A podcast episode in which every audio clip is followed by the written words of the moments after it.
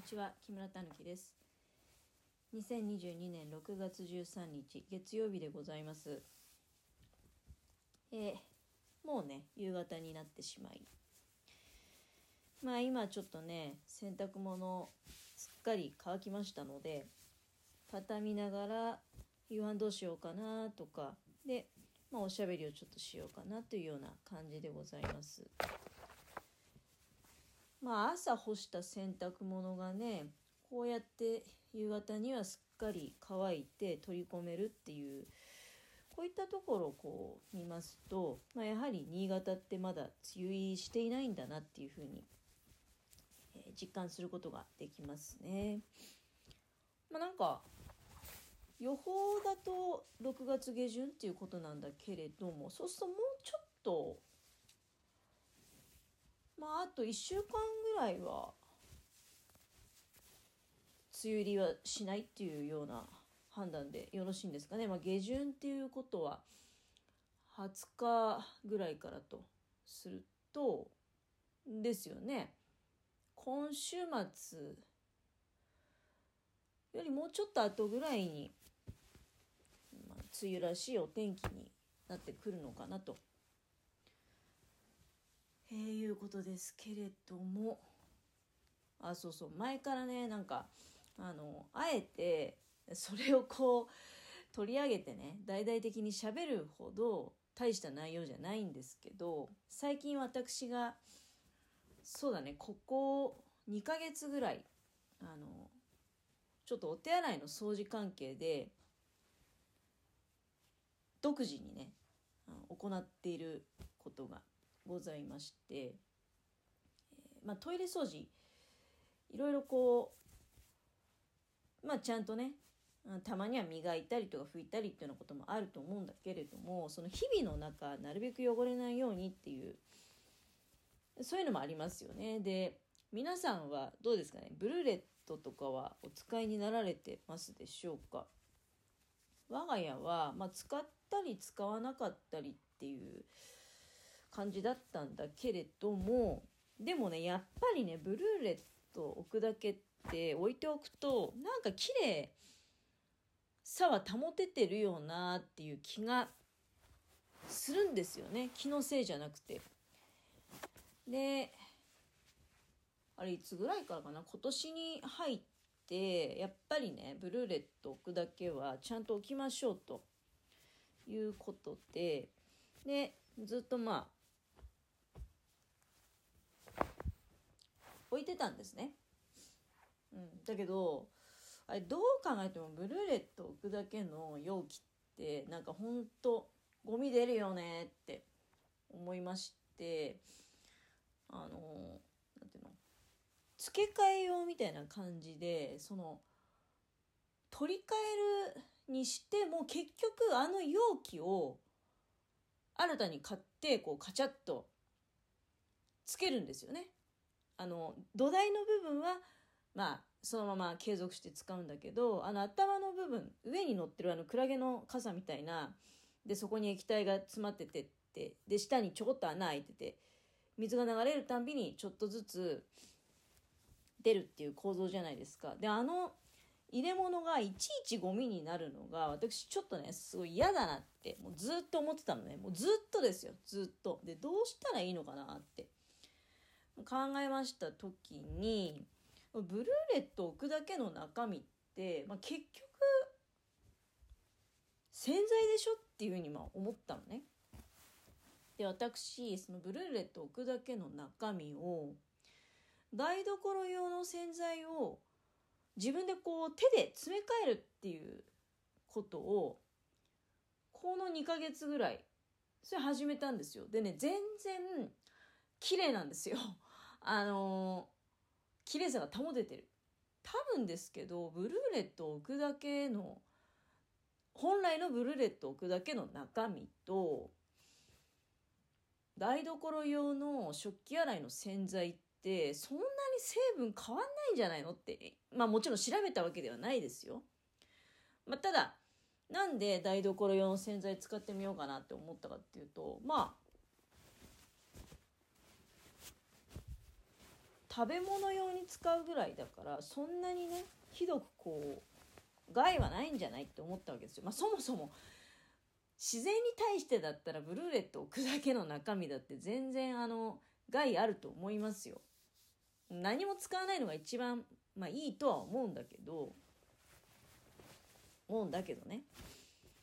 でもやっぱりこう綺麗を保っていたいからでそのブルーレット置くだけの、まあ、中身を多分海面活性剤には違いないんですよね全部。強いて言えばブルーレット置くだけの中身は多少粘土があるんですかね。あの水に溶けづらいっていうかね。でも台所用の洗剤もそんなにねなんかうん。あどんどんみるみるうちに水がね落ちていってその洗剤分が落ちていってなくなっちゃったすぐなくなっちゃったみたいなことはないですよ。いや非常になんかいい感じで、うんまあ、私はね、あのー、それおすすめかなって思ったんですけどねだって台所用の洗剤自体はまあ中にはね本当に自然に配慮してアクリルスポンジであのゴシゴシして汚れ落としてるよとか一切ねだからあの洗剤はもう出してませんと。排出しておりませんというお宅もあるかもしれないけどでも台所洗剤ぐらいはまあ使ってますよ。なんか台所用洗剤が一番最強なんじゃないかなっていう気がしてきてまあかといって風呂掃除を台所用のね洗剤でまあできるかどうかっていうとこれはちょっとねあのまあそれは無理でしょうってなんとなくそんな気もするんだけど。なるべくねあの家にその置いておく洗剤の種類を増やしたくないなっていうのはありますね。まあ洗濯用の洗剤はこれはしょうがないですよね。うん。でそれ以外って食器のあれだけ食器の油とかねなんか油汚れとかいろんな汚れが結構よく落ちるじゃないですか。台所用洗剤って。だからなんか他の汚れも全部台所用洗剤で落としていいんじゃないって思うんですよ。ただしま洗濯物だけはね。衣服の洗濯物だけはまあ除くということなんですけれどもなんかちょっとずつねその台所用洗剤の可能性をねいろいろこう試しながら広げていこうかなっていうのを、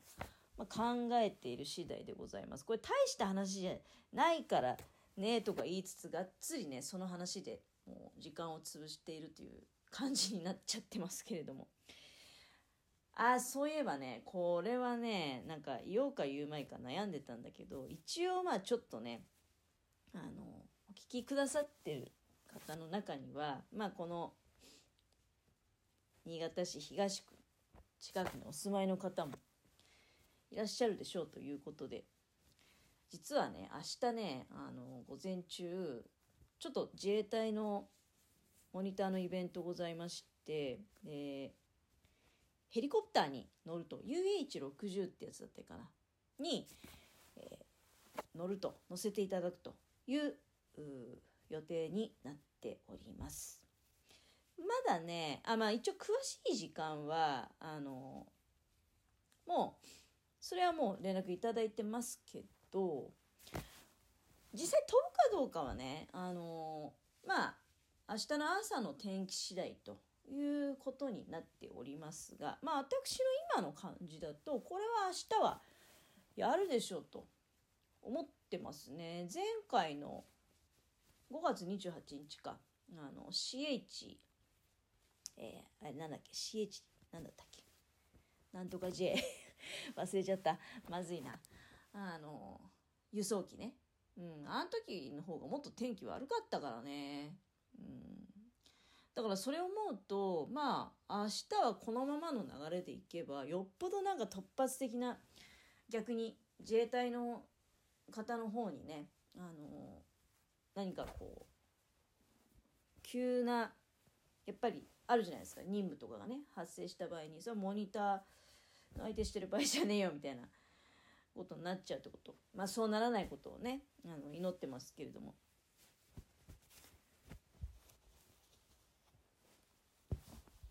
明日の午前中ね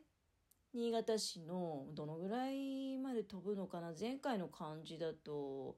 北区の上空あたりとか例えば松浜とかねうんまあその辺り、ま、松浜どころかもうちょっと行ってるよね。まあもうちょっと行ってるんです太陽浜ぐらいかの上空あたりとかあるいはねこの間の時は亀田の方の人がなんか上空に変わったヘリが飛んでるなって前回はま輸送ヘリなんでかなり特殊な三沢から来てるね。チヌークってそうそうそうそう。あの CH なんちゃらってちょっと数字忘れちゃったけどチヌークですね。チヌークは結構ねあのやっぱり珍しかったらしいんですよ。もう新潟の上空飛んでること自体がね。なので亀田辺りでねなんか変わったヘリが飛んでるの見たっていうようなとありました。でどういうルート飛ぶのか分かんないんですけどもしかしたらだからその中央区のねまあ亀田っつったら中央区どころかねもうちょっとあれだけど。であったりとか、うん。まあ、あと西区の上空ぐらいまでもね行ってたと思うんだけど、まあ、確実に言えるのはその東区のねあの基地から飛び立ちますんで、まあ、午前中に飛んでるヘリコプター見たらそこにあのタヌキがね動物のタヌキじゃないんですけど木村タヌキが、まあ、乗ってるかもしんないなって思っていただければ嬉しいかなっていうふうに思っております。またね明日の話はあ改めてお届けできたらなと思いますけれども明日は結構ね大忙しなんですよ。この、まあ、大忙し何が大忙しだったのかっていうのも後日明日以降にお伝えできればなと思います。